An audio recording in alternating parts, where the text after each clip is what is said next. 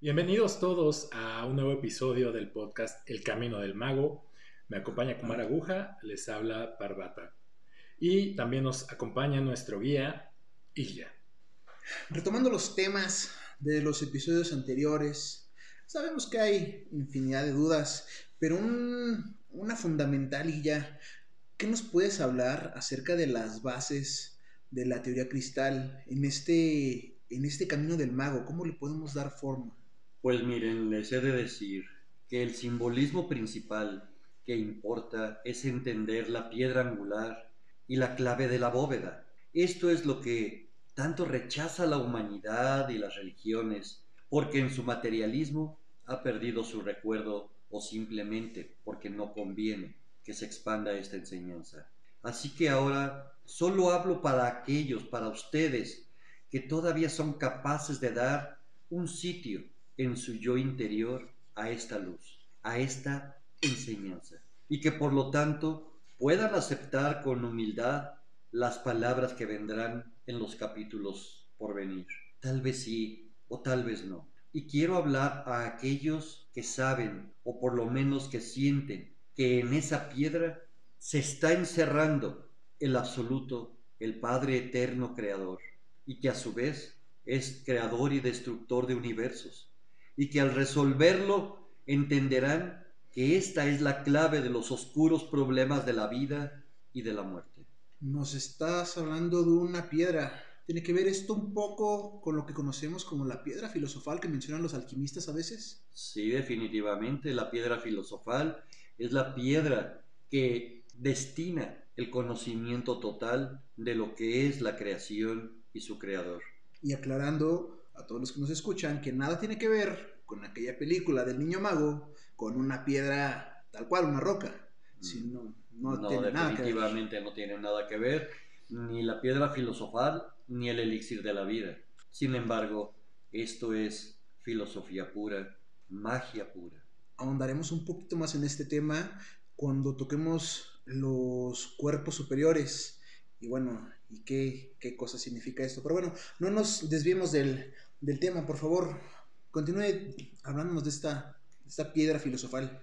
Pues mira, en la actualidad se está firmemente arraigado en el corazón de las comunidades dos brotes que se han descarrilado del tronco de la magia, que hieren a la humanidad misma en sus más puros conceptos. Perdón mis palabras que han de seguir.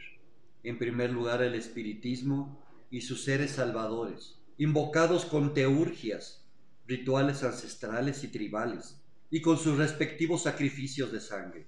Y en segundo lugar, la Iglesia romana, su oscurantismo y diversificación en sectas y o religiones New Age que parten y son auspiciadas por la misma para darse más valor y autonombre. Todos ellos se abren camino a menudo entre las ficciones y las realidades oportunistas y oscuras prometedoras de una salvación, o mejor decir, una vida plena, que no conseguirán realmente, más que con el sometimiento de sus fanatismos. Estas modalidades atestadas de error, con sus modalidades y cambios oportunistas y aceptaciones por complacencia, van a imponer al género humano sus condiciones, siempre, intentando ahogar con sus terribles anillos toda aspiración a la verdad y toda ansia de la verdadera luz. Sin embargo, en la naturaleza propia del ser, en la naturaleza que está fluyendo, que busca la supervivencia misma a través de toda la tierra, en todos los sentidos, es un verdadero despertar. Esto de que algunos hablan es cierto. El ser humano se está acercando a un despertar de la conciencia también llamado el despertar espiritual, de esta conciencia que busca desesperadamente una era de oro prometida y tan anunciada sin entender, sin paladear la esencia que los está alejando cada día más de esta era prometida. Ah, yo he escuchado esto y ya. Desde que conozco esto de la era de oro, creo que he pasado como 20 eras de oros nuevas, ¿no? Porque pues cada, parece que cada tres meses o cada luna llena eh, entramos a la era de oro. Cada que viene un cometa también, cada, la que el calendario marca tres nueves o tres ochos. O, yo creo que la fórmula es diferente para cada Miren, miren, los sagrados robles druidas aún pueden retoñar porque esta es la base de la hermandad. Retoñar de sus secas ramas y renacer a una nueva vida, siempre con la esperanza de encontrar cómo sobrevivir a este oscurantismo de la humanidad. Y por eso la gran hermandad dice, somos un roble, nuestras raíces son profundas, somos un roble indestructible. Les prometo que la verdad es mucho más extraordinaria que la ficción. De esta forma, analizando y pensando claramente, tan solo con un poco de guía y unas cuantas claves, se podrá probar que la gran hermandad nunca se ha extinguido. Y sí, entre la humanidad, lo sé y lo siento, porque Padre así lo anuncia. Los nuevos, los actuales y los futuros Saint Germain están esperando, están despertando aleccionados por los mismos sarcasmos y persecuciones de épocas pasadas y actuales. El dolor que les infringen, ellos dicen esto no puede ser, tengo que buscar, ellos son buscadores de la verdad, que repito, son los futuros Saint Germain, los futuros Moria, los futuros Kutum, no necesariamente siendo un santo en la religión, sino un buscador de la verdad. Hay en el mundo una categoría especial de adeptos. Sí, son pertenecientes a sí mismo a una fraternidad de luz, aunque tal vez aún no lo sepan, aunque aún hay tal vez quien no conozcan entre sí, ni sepan qué están haciendo o por qué lo están haciendo. Algo es cierto, por desgracia, o tal vez por fortuna, aún están mal organizados. Tal vez no sea el momento de reunirlos, tal vez no sea el momento de salir a la luz. Sin embargo, tengo el deber de decir, tal vez tú, al despertar, seas un siguiente iniciado. De la misma manera les puedo decir, ¿por qué no es el momento? Porque en la conciencia de masa, fomentada por la oscuridad creciente, ellos también forman adeptos, adeptos del negro arte, muchos de ellos con máscaras de buenas personas, liberadores de pueblos, fomentadores de espiritualidades falsas, fomentadores de una falsa salvación, otros curanderos con bajos recursos y pocos escrúpulos, de los que puedo distinguir para ellos un futuro nada prometedor, porque el mal destruirá al mal al final de este juego.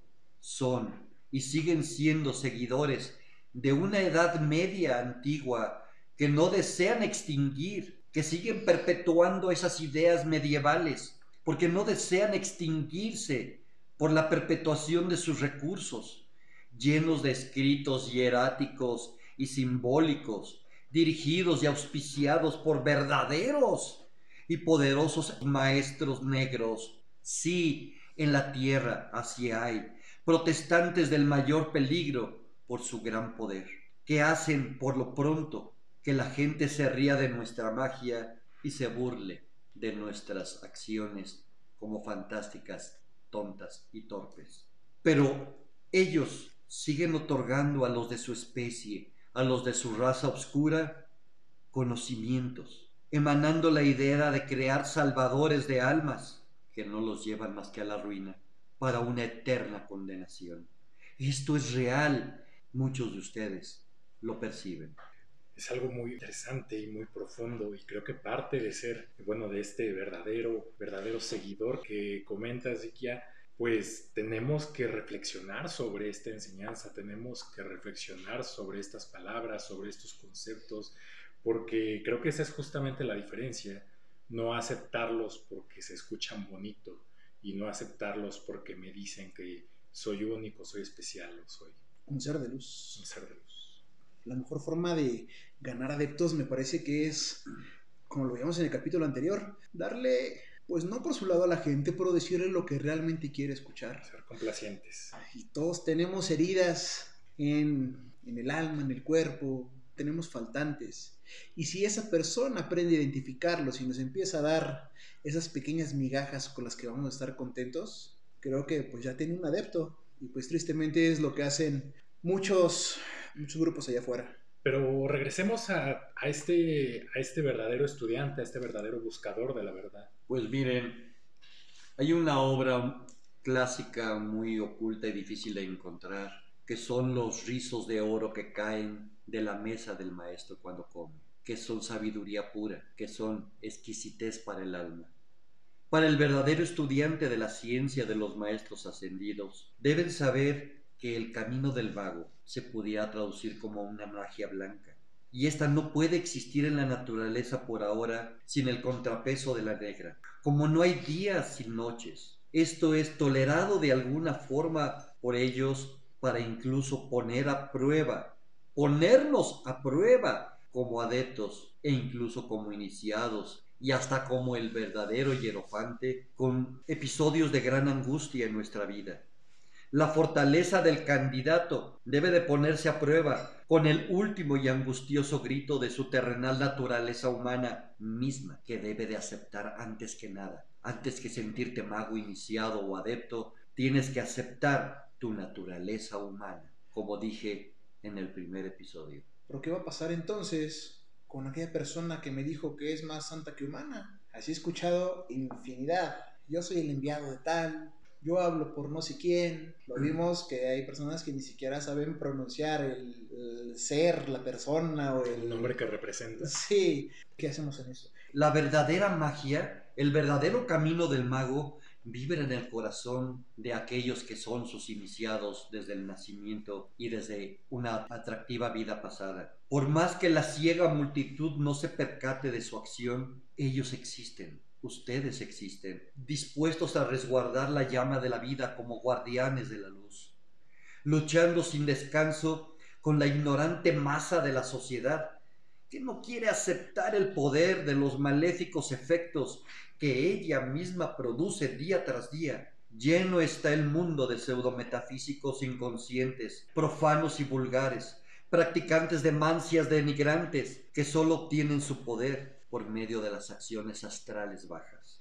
El verdadero estudiante de la magia del camino del mago, de la enseñanza de los maestros, sabe la verdad, los debe mirar piadosamente, y no enfrentarlos, ni ponerlos a juicio ni criticarlos, porque cada esfuerzo que hagan para curar la ceguera de la humanidad, cada esfuerzo que pongamos como este que estamos haciendo ahora, tendrá por única respuesta, y lo quiero advertirles a ustedes, Kumar Aguja y Parvata, y aquellos que aún son seguidores de los maestros ascendidos, tendrán como única recompensa la ingratitud, la calumnia y la maldición. Y la burla y la burla e incluso de aquellos que se han acercado y no fueron satisfechos en la negación de su propia llamada plenitud buscada.